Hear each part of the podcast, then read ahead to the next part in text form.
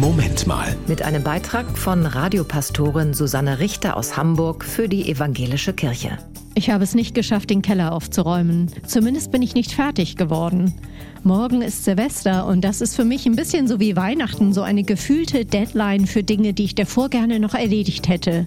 Damit es, ja, damit es in Ordnung ist in meiner Welt. Dann nämlich könnte ich sagen, Aufgabe erfüllt, gut gemacht, Susanne. Gut gemacht, das habe ich neulich gemerkt, klingt in meinen Ohren wie du bist gut.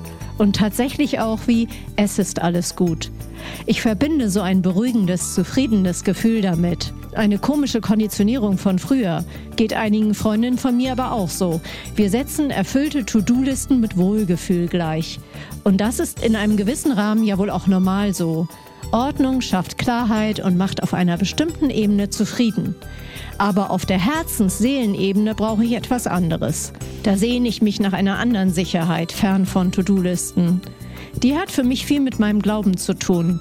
Sie fühlt sich geborgen an und gibt gleichzeitig Power. Nächstes Jahr stehen so viele Themen an. Für mich, aber ich glaube für uns alle. Themen, für die wir Kraft brauchen. Gut also, sich zum Jahresende damit nochmal zu füttern.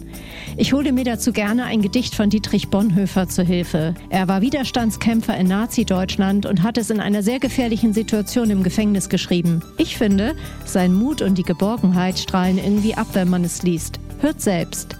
Von guten Mächten wunderbar geborgen erwarten wir getrost, was kommen mag. Gott ist mit uns am Abend wie am Morgen und ganz gewiss an jedem neuen Tag. Das war ein Beitrag von Radiopastorin Susanne Richter aus Hamburg für die Evangelische Kirche.